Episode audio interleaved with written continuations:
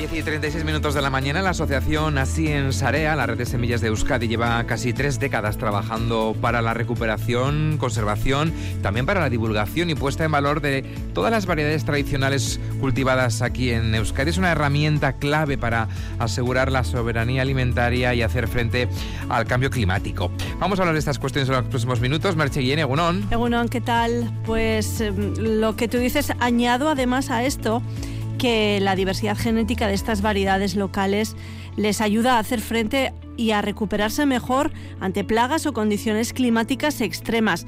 Para contribuir a su conservación, la red de semillas de Euskadi ha puesto en marcha una nueva edición del reparto de árboles locales. Comenzaron a realizar esta actividad en 2009 y todo aquel que quiera convertirse en guardián de estas joyas vegetales puede echar ya un vistazo al catálogo de la web de esta asociación sin ánimo de lucro y hacer su pedido. Tienen de plazo para hacer este pedido hasta el 7 de enero. Tenemos días por pero hay que darse prisa. Vamos a saludar a Joseba Ibargurengoitia, él es guardián y miembro de la red de semillas de Euskadi. Bueno, Joseba. Bueno, ¿qué tipo de variedades vais a repartir y cuántos árboles tenéis previsto dar? Pues eh, número de variedades, pues ahora mismo de memoria son más de 50, 60 variedades y número de árboles, pues más de mil también. Así que hay mucho, mucho trabajo por delante. son variedades. Importante ¿eh? el número de variedades que vais a repartir. Eso es, y son variedades, recordémoslo, Joseba, que habéis eh, primero recuperado y después eh, criado y cultivado con mucho mimo en, en Basaldea, en Avechuco, ¿no? Y por eso esa importancia de, de, de recibir estos árboles como joyas vegetales, ¿no? Lo que decíamos al comienzo, ¿no? Eso es, sí, el trabajo es tremendo. Pues te puedes imaginar desde el baserri hasta la mesa. Entonces, pues hay que trabajar en, con los baserritarras, eh, entrevistarles, recuperar su conocimiento y sus saberes y luego conseguir las púas o las ramas de año tiernas, injertarlas en nuestro vivero. Actualmente el principal está en, en Basaldea, en Ecológico, en Avechuco, en Vitoria-Gasteiz, y luego tenemos el, en, en Apellaniz también nuestro vivero de castaños. Eh, ¿Qué pasa cuando recibimos uno de esos arbolitos, Joseba? Pues nos convertimos en guardianes, en conservadores, en protectores de la diversidad cultivada vasca. Eso tiene y conlleva unas responsabilidades. Eso es, y son, son tesoros, como siempre decimos, que hay que cuidar y que hay que plantar, cuidar bien, proteger de posibles amenazas, que lo que siempre pedimos es que se cuiden con, con esmero y con cariño. ¿Por qué son tan valiosas estas variedades tradicionales, Joseba? Porque son únicas, porque están en nuestros eh, baserris que están a punto de desaparecer y, y por lo tanto si no hacemos estas labores pues desaparecerían de nuestra de nuestros campos, de nuestro paisaje, de nuestra cultura, de nuestra memoria.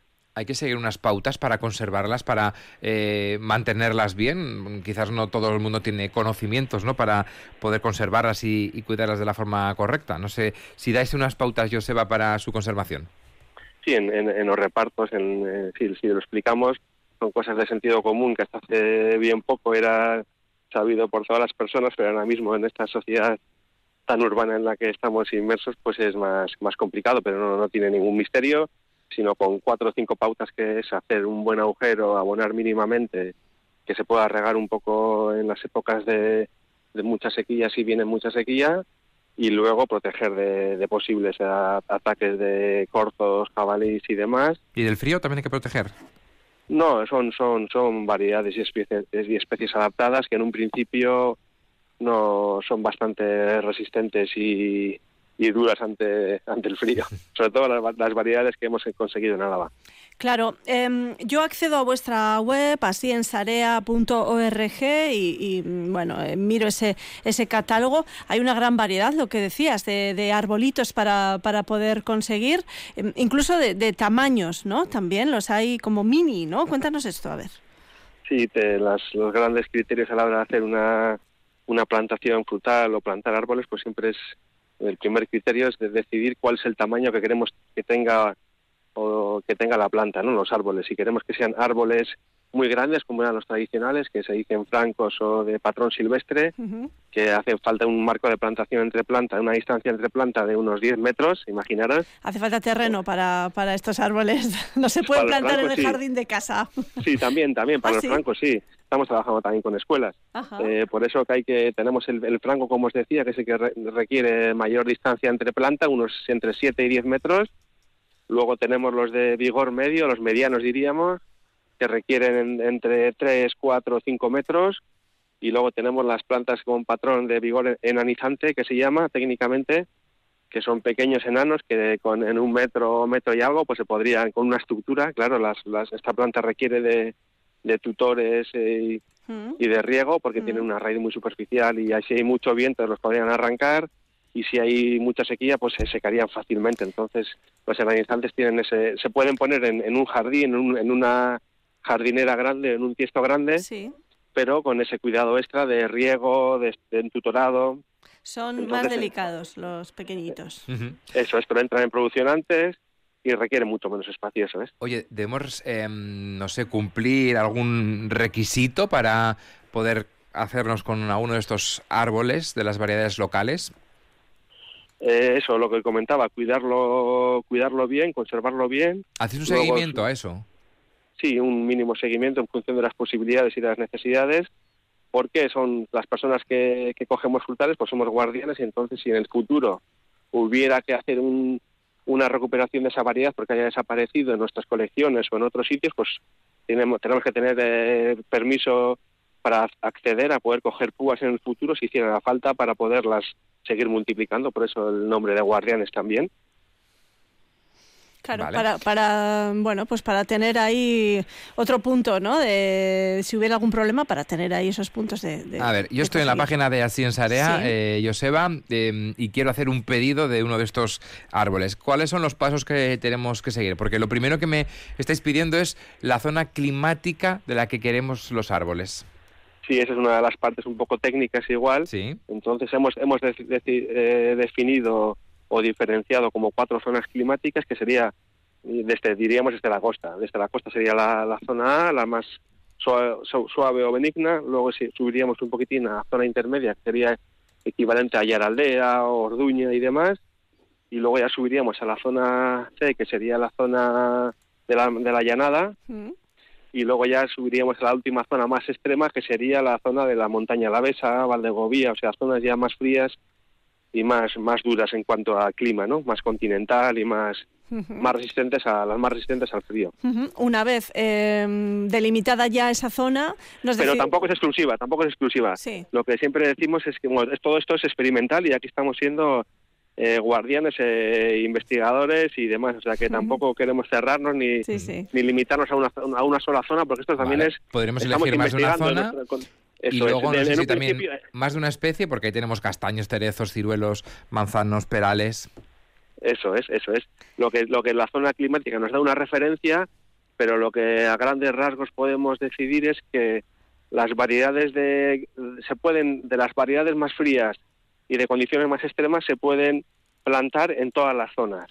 Lo que no recomendamos es que una variedad de la costa se plante en la montaña alavesa, porque entonces pues el tema de los fríos sí podría afectarle en un principio, pero cuanta más diversidad tengamos, esos riesgos también se reducen. Entonces es un, es un compromiso entre zona climática, gustos y un poco de lotería también de alguna manera, porque el clima es así, el clima no, los microclimas que estamos en los que estamos siempre, pues no es lo mismo cerca de una casa, digo que luego las variables y, la complejidad es tremenda. Sí, sí, desde luego. Bueno, hemos dicho que estáis eh, con esta actividad, desarrolláis esta actividad del reparto de, de, árboles desde 2009. Eh, habéis hecho seguimiento de, esos ejemplares desde entonces, ¿no? Estarán hermosísimos la mayoría, quiero yo pensar, ¿no?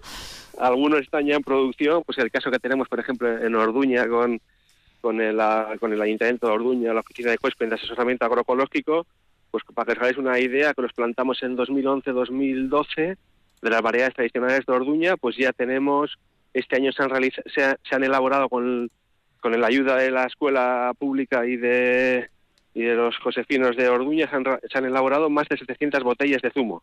Hmm. Así que hay, hay cosecha en función de los cuidados, o en Corres también, en, en Izqui, en el Parque Natural de Izqui, pues también este año ya había una, una buena cosecha y en el futuro nos gustaría, junto con el parque y, y el Departamento de Patrimonio Natural poder ir elaborando zumos que se puedan nutrir para alimentar y para dar a conocer estas variedades y estos productos transformados, zumos y demás, pues en, la montaña alavesa, en las escuelas. Pero sí, sí, sí, sí, las que se han cuidado, que afortunadamente son un buen porcentaje, pues están, ya en producción. Eso es. Nunca mejor dicho, ¿verdad? bueno, hasta el 7 de enero, ¿eh? recordamos que podemos hacer ese pedido y además es que es eh, una forma de ser guardianes también, ¿no? De esas, de esas, eh, de esas redes semillas que, que bueno, pues eh, se han ido recuperando con el paso del tiempo. Hay que decir que esta red se creó en el año 96 y se ha conseguido desde entonces recuperar, catalogar y conservar más de 2.000 variedades de nuestras huertas y campos frutales. Joseba Ibargurengoitia es guardián y miembro de, de esa red de semillas de Euskadi. Sorionak, por vuestro trabajo, es que recasco. Es que recasco sube ahí.